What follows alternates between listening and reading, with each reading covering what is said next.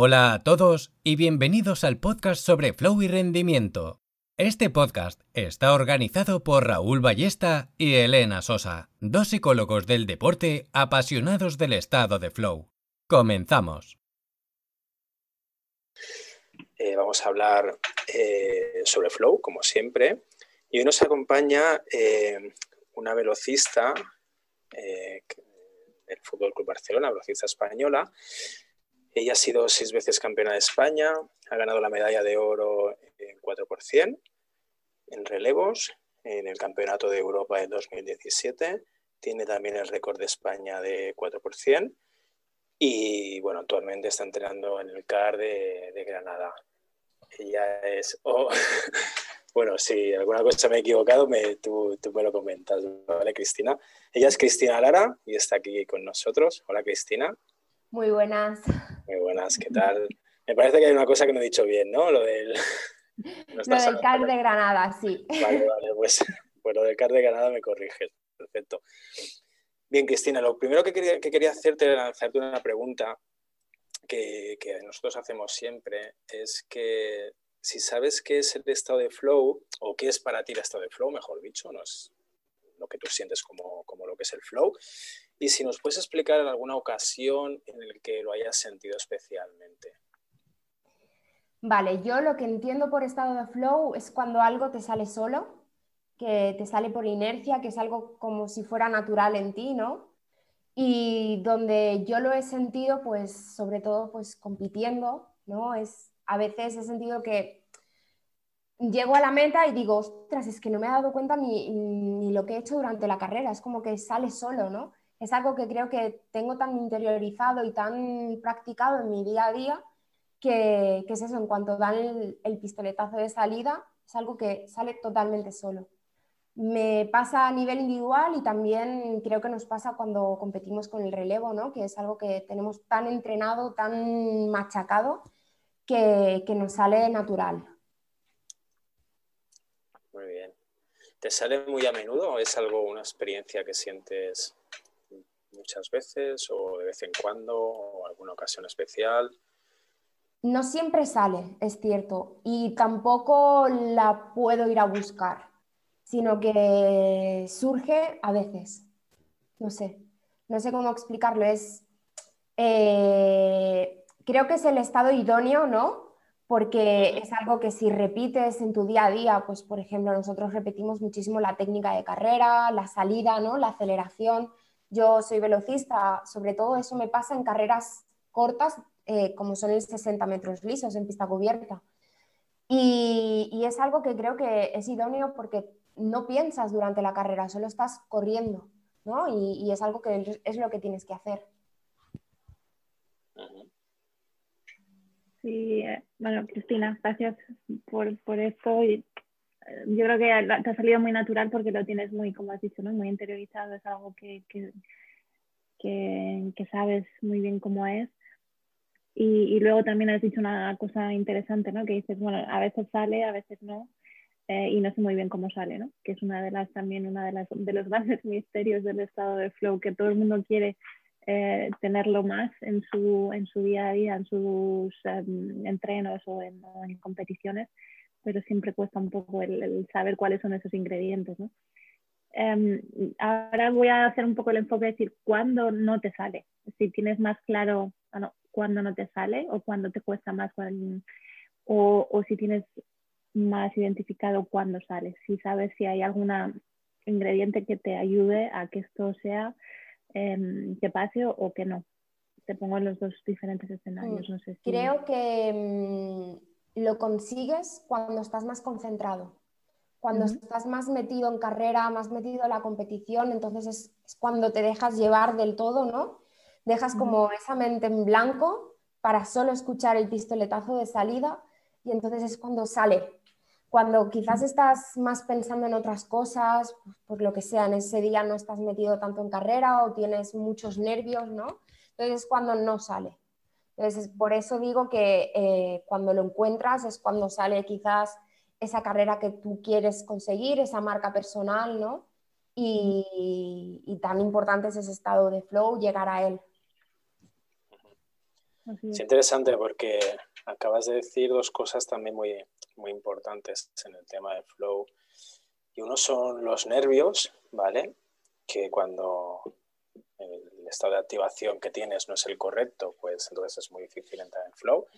Y otra cosa es los, son los pensamientos, ¿no? Pensamientos así negativos que puedes tener justo antes de, empezar. ¿Tienes alguna técnica para trabajar los pensamientos negativos o los trabajas de alguna forma o no? ¿O es algo instintivo que tú haces, intentas concentrarte en algo o no sé? Em, yo llevo muchos años trabajando a nivel psicológico, ¿no? Con un psicólogo deportivo, entonces yo recuerdo cuando era pequeña que pasaba muchísimos nervios, muchísimos. Y gracias al psicólogo es algo que, que he trabajado y que sigo pasando nervios, pero al final es tolerarlos, ¿no? Es saber tolerarlos, saber gestionarlos. Mm, yo siempre digo que esos nervios que nos aparecen a la hora de competir son buenos, porque el día que no aparezcan, eh, será que no me importa lo que voy a hacer, ¿no? Entonces, em, como bien dices, a lo largo de esos nervios suelen pasarnos ideas negativas, ideas de miedos, ¿no? presiones que tenemos nosotros mismos y nuestro entorno. Entonces, em, yo personalmente las técnicas que utilizo pues es eh, dejar que fluyan esos, esos pensamientos, decir, intentar pensar en, en, la rutina que tengo competitiva, ¿no? En tengo que seguir este paso, ahora me toca estirar, ahora me toca ponerme los clavos y hacer técnica, ¿no? Entonces, eh, centrarme más en el aquí y el ahora y no dejarme tanto llevar por esos pensamientos que muchas veces te llevan a un bucle que no sirve para nada. Y, sobre todo, pues cuando siento muchísimos nervios es eh, gestionar bien la respiración, ¿no? Eh, hacer ejercicios de respiración, mm, de sentir mi cuerpo, de sentir mis partes del cuerpo. Pues mira, me centro en los pies, voy subiendo por los gemelos, ¿no? Hasta que llego a la cabeza son técnicas como para evadirte un poco de, tus pensamientos y del entorno. Pues la verdad es que a mí me encanta escuchar a, nuestros invitados cuando tienen esa experiencia en, entrenamiento mental, ¿verdad? Porque es, un, bueno, es un privilegio, ¿no?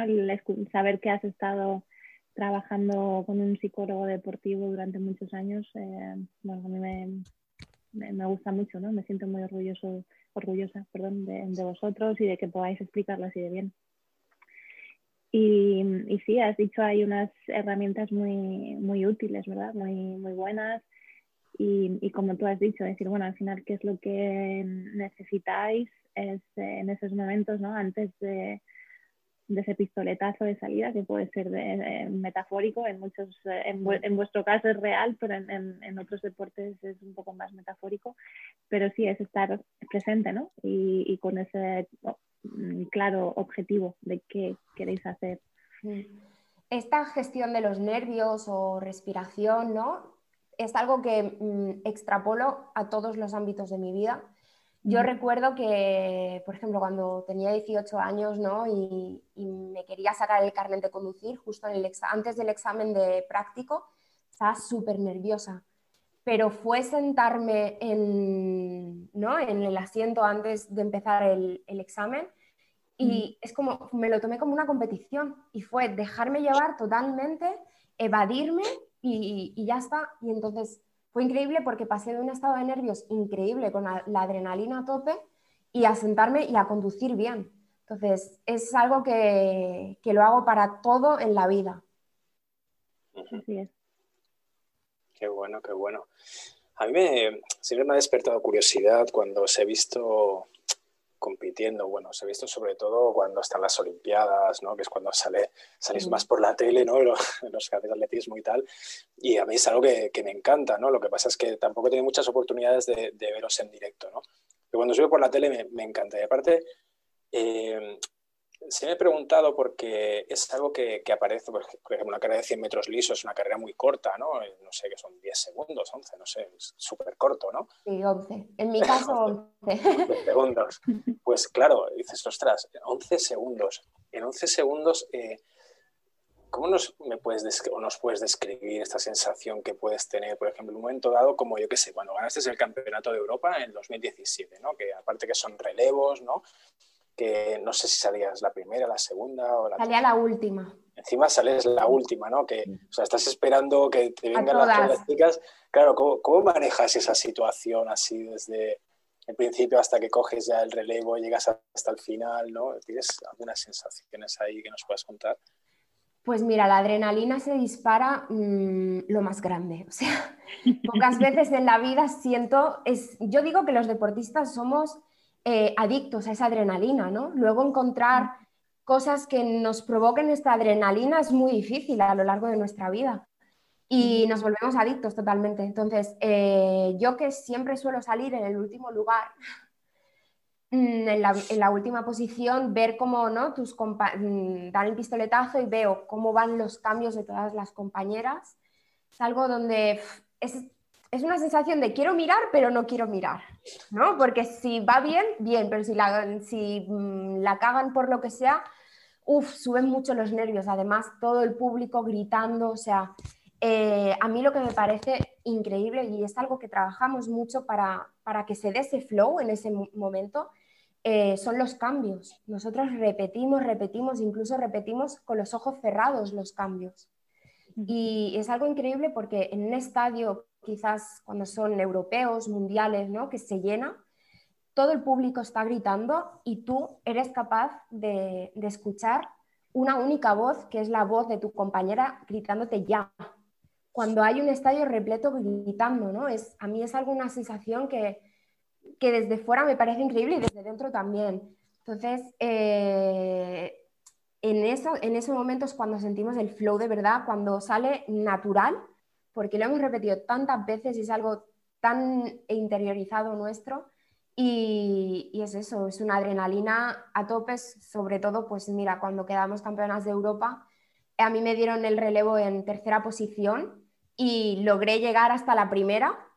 Eh, entonces, es bueno, os podéis imaginar eh, la explosión de alegría. Llegué, me puse a saltar, a llorar y, y a todo, buscando a mis compañeras, porque era un trabajo que habíamos conseguido en equipo. Y, y bueno, es una sensación inexplicable y una felicidad increíble. Una pregunta, lo de que seas eh, la última por elección. Bueno, es el seleccionador quien decide, es el seleccionador quien decide normalmente las posiciones. Normalmente eh, la última posición, nosotros con el relevo español, se dice que es- tiene que ser una persona que, que, bueno, que sea paciente, que, que sepa ver ¿no? cómo va todo el equipo y, y se- y que no se ponga muy nerviosa en el momento de que mm, al final se- es donde se deciden las cosas, para bien y para mal. En esta, en esta situación mm, logré pues, pasar de una tercera a una primera, en otras situaciones he logrado de, segun- de ir primera a segunda. Entonces es algo que tienes que tolerar mucho la presión y, y bueno, s- mm, han sido los años de experiencia que llevo que, que me hicieron pues que mi seleccionador decidiera que esa posición era la mía. Qué bueno, qué bueno, qué bueno. Sí, qué interesante, ¿verdad? El, el conocer también el Sí. porqué y qué cualidades necesitas. Y, y bueno, hay una cosa que... Sí. Digo que, a ver, a lo largo del relevo también hay cualidades físicas, ¿no? Entonces, normalmente la primera posta es una posta muy explosiva, eh, una persona que tenga una salida increíble, los primeros metros increíbles, y las dos postas del medio son las postas más largas, entonces también tienen que ser personas de 100 y 200. Y la última persona, pues la que decide, la, la que mete el pistoletazo final. Hombre, sí, yo, yo realmente viéndolo así desde fuera, yo creo que quizás la última precisamente es donde cae todo, todo el peso emocional, ¿no? Todo el peso psicológico de, tener que estar agu- aguantando ahí ese control, esa activación, ¿no? Que no se dispare, que está en el punto óptimo. También saber gestionar, si el relevo va mal, saber gestionar que tienes que esperar y tiene que llegar como sea.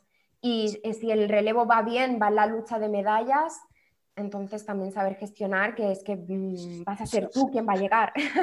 Sí, sí. Sí, sí. Sí, y ha- habla- hablas mucho de repetición y, ya, sé, y me ha gustado también lo que has dicho de, de que, que practicáis esa um, entrega de, de relevo con los ojos cerrados, ¿no? Hay mucha visualización, repetición, pero luego yo creo que también lo que pasa en el flow, no, ahí siempre hay un, hay un reto, ¿no? Que a, pesar de que lo hayáis hecho muchas veces, siempre cada competi o cada, carrera es nueva, ¿no? Y es ese reto extra o es esa final o es lo que sea que os hace también eh, tener ese nivel más eh, superior de, de reto, ¿verdad? Totalmente, cada carrera es su mundo, eh, depende de la, mm, por ejemplo, del entorno, ¿no? de las condiciones medioambientales, si hace viento en contra, a favor. Si hace viento a favor, pues tendrás que ponerle un pie más a tu compañera, ¿no? Si hace viento en contra, un pie menos. Eh, saber tú, tú, misma cuando ves a tu compañera llegar, si ves que va muy cansada y que no va a llegar, pues entonces intentar mm, no salir tan explosiva para que llegue, ¿no? Es que es gestión del momento. Es muy difícil que se dé un relevo perfecto. O sea, es muy difícil porque al final son cuatro personas, cuatro situaciones y es todo que mm, todo pasa en tan pocos segundos, ¿no? Que, que, es muy complicado. Entonces, el día que sale perfecto es cuando se consiguen grandísimas cosas, pero que no pasa siempre, obviamente. Sí, sí, imagino. Además, esa sensación de depender un poquito de los demás, ¿no? Depender que el otro también haga su, su trabajo y, y, estar así un poquito en manos de ellos, tener esta confianza, ¿no? Total en, en, el otro. Y a mí me ha llamado también bastante la atención cuando nos estabas explicando toda la carrera hasta que habías tenido, eh, este momento que, que el público está, ¿no? está gritando, está, un montón de ruido, ¿no? Y ensordecedor y tal, y que tú te concentras, focalizas tu atención exclusivamente en la palabra ya, ¿no? Solo escuchas eso, o sea, eso es un control del foco de atención y de concentración muy grande, no es nada fácil conseguir eso. Totalmente, además eh, hay más equipos gritando. Mm. Cada uno pues dice alguna palabra, eh, depende del idioma, ¿no?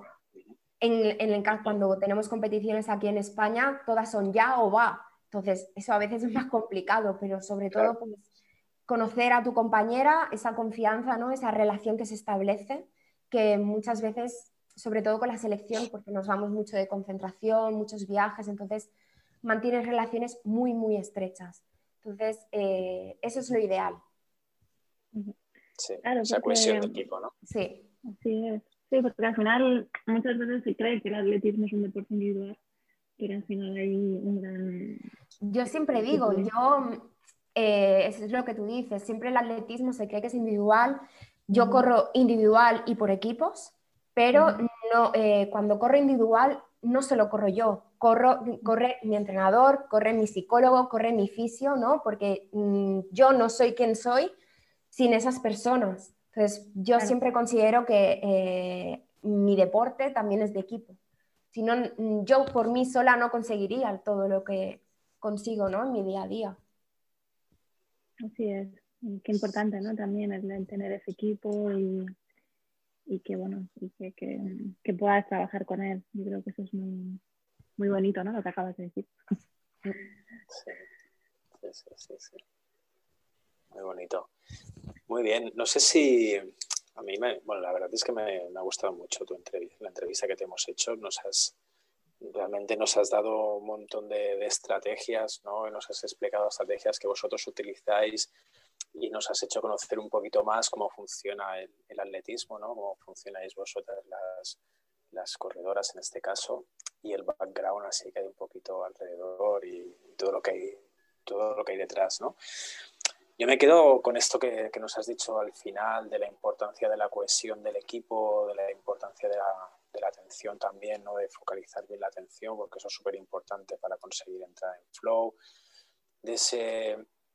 ese control de la activación ¿no? que tienes que tener para salir justo, ¿no? con la activación correcta, ni demasiado ahí nerviosa, ni, demasiado relajada, porque si no tampoco te da tiempo una carrera tan corta ¿no? de, de, conseguir exprimirte al máximo. Y no sé si nos quieres añadir alguna cosita más que creas que puede ayudar a la gente que, nos está escuchando, como sé, algún consejillo que, que se Pues yo diría que sobre todo es, ese trabajo continuo y muchas veces diario, ¿no? que para conseguir esa sensación de flow o, simplemente para conseguir aquello que quieres conseguir, tus objetivos, em, es mucho trabajo y, al final también sacrificio, pero que son cosas que creo que cuando lo consigues y, vale totalmente la pena y sobre todo también disfrutar de tu día a día. O sea, si estás repitiendo algo que realmente no, no tiene sentido para ti, no lo conseguirás, aunque mucho, por mucho que lo repitas si repites algo que sí tiene sentido y, porque quieres llegar a una meta, ¿no? Entonces, eh, aunque no lo consigas, lo, habrás disfrutado todo este camino. Y estoy segura que es algo que puedes trasladar no solo al deporte, sino a tu vida laboral, personal y, de todo. Así es. Yo, me quedo también con ese mensaje que es muy importante, ¿no? el tener un porqué. Eh, por qué hacemos las cosas, ¿no? ¿no? Simplemente que muchas veces en deporte pasa, ¿no? El repetir, repetir, repetir, pero sin saber muy bien para qué estamos haciendo esto. Y si no tienes un porqué, eh, no, no, avanzas, ¿no? Entonces ahí has dado un, mensaje muy, muy importante y, yo creo que es básico en, bueno, en, en deporte y en, y en, tu vida, ¿no? Para seguir creciendo. Pues sí, muchas gracias Cristina, la verdad, por, por compartir y a mí me nos has trasladado con esa pasión por la que yo ya he visto que tienes hacia tu deporte y tu equipo y, tus, y tu gente. Y, muchas gracias por, por ello. Gracias a vosotros. Gracias a ti, Cristina.